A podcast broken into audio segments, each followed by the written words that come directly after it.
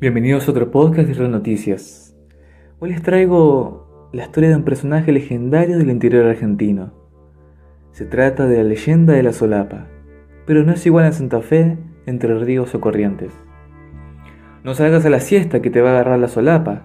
La frase de las madres en los medios días de verano santafesino ya no suele escucharse tanto, pero antes era moneda corriente es que de a poco las costumbres de la ciudad se van pareciendo a la de las principales ciudades grandes argentinas.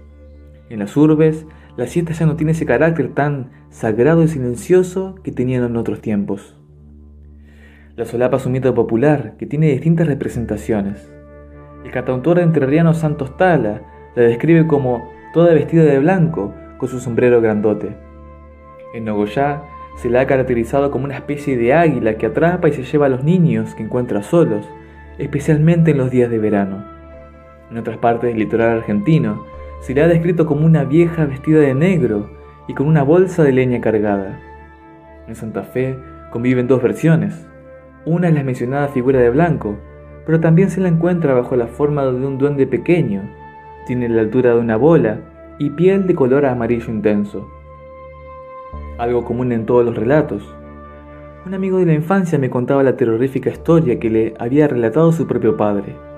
Decía que una vez había tenido la oportunidad, al salir sin permiso en hora de la siesta, de ver a la solapa doblar la esquina en dirección a él. Decía que no le daban los pies para volver sobre sus pasos y encerrarse en su casa. Aunque su nombre aluda a una entidad femenina, la descripción paciente y detallista dibujaba en la mente la imagen de un hombre avejentado, de barba larga de color ceniza y descuidada, de tranco dificultoso. Arrastraba sobre su espalda una bolsa de tela sucia donde llevaba el botín de los niños secuestrados. Esta solapa vendría a ser una versión nuestra del mundialmente conocido viejo de la bolsa. El denominador común de todas las versiones de la solapa tiene que ver con una transgresión, salir de casa a la siesta momento del verano en que todos deberíamos quedarnos a descansar. Así, en la Argentina calurosa, este duende suele atemorizar a los niños que, amparados en la impunidad de la tradicional siesta, particularmente en verano, salen al campo a hacer de las suyas, cazar pájaros con la onda, pescar o zambullirse en algún arroyo, con todos los riesgos que implica, sumado al suelo implacable de la primera tarde veraniega. El miedo como protección. De alguna manera el mito se crea como una, forma de proteger a los chicos de estos incidentes. En la Edad Media, se asustaba a los niños con historias que sucedían en los bosques. El miedo a lo que podía ocurrir más allá de los límites era un temor basado tanto en elementos reales, como los asaltos y las diversas guerrillas de la época, como imaginarios. Se mezclaba mitología y religión. Era otra manera de control social.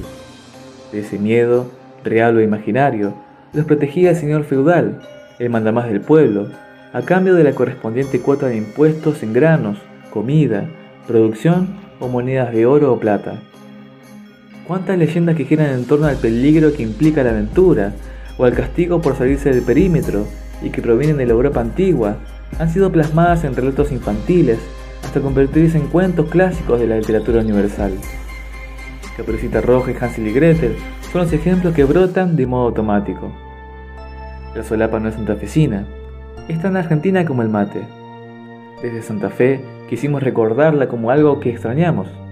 Sí, se extrañan esas siestas en las que los grandes dormían y los chicos hacíamos travesuras en las tranquilas calles de la ciudad. Volvé solapa, te perdonamos.